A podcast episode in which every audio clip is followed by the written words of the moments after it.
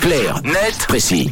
Et avec Tom, ce matin, on se penche sur les commandes en ligne. Les Suisses sont très nombreux à réaliser leurs achats sur Internet avec des écarts de prix parfois astronomiques, euh, comparés évidemment à nos voisins. Oui, on parle de ce sujet parce que les achats sur Internet ont la cote. Mathieu, selon une récente étude réalisée par Eurostat, trois quarts des internautes âgés de 16 à 74 ans ont réalisé au moins un achat sur Internet l'année passée dans l'Union européenne. Mais en Suisse, la proportion est encore plus élevée. Elle atteint 84% en 2021. Ce chiffre suit une certaine logique dans le sens que l'offre sur la toile est de plus en plus diversifiée. On peut littéralement tout acheter sur Internet et à des prix cassés, du moins sur le papier. Et qu'est-ce qu'on achète le plus sur Internet alors? Les produits phares achetés en ligne par les Helvètes sont les vêtements, les chaussures et les accessoires en première place devant les livraisons de nourriture, les services de transport et le mobilier. Mais derrière cet apparent gain de temps et d'argent se cache une face beaucoup plus sombre.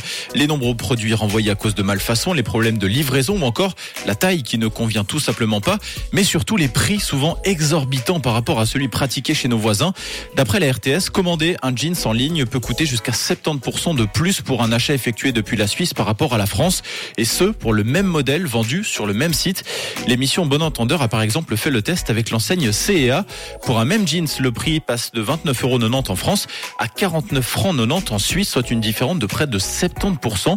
L'enquête montre qu'avec toutes les marques étudiées, la différence la moins forte a été observée sur le site de La Redoute, avec un pantalon qui ne coûtait que 14% de plus à la vente en Suisse. Le secteur euh, du textile euh, n'est pas le seul à faire des différences, je suppose. Non, évidemment, on le constate avec les livres où les différences vont parfois du simple au double, que ce soit sur Internet ou dans les librairies pour le coup.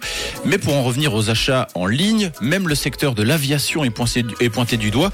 La RTS note qu'un aller-retour Genève-Nice vendu sur le site suisse d'EasyJet coûtait 20 francs de plus que le, sur le site français au moment du pointage.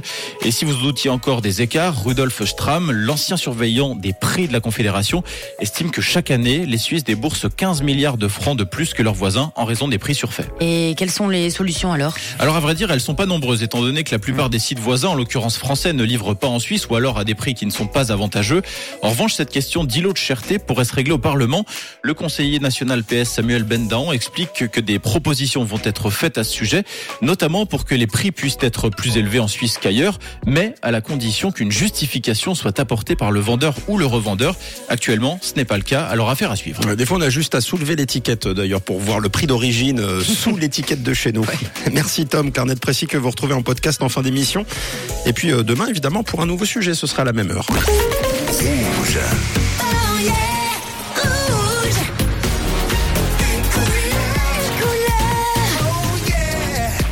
Une radio.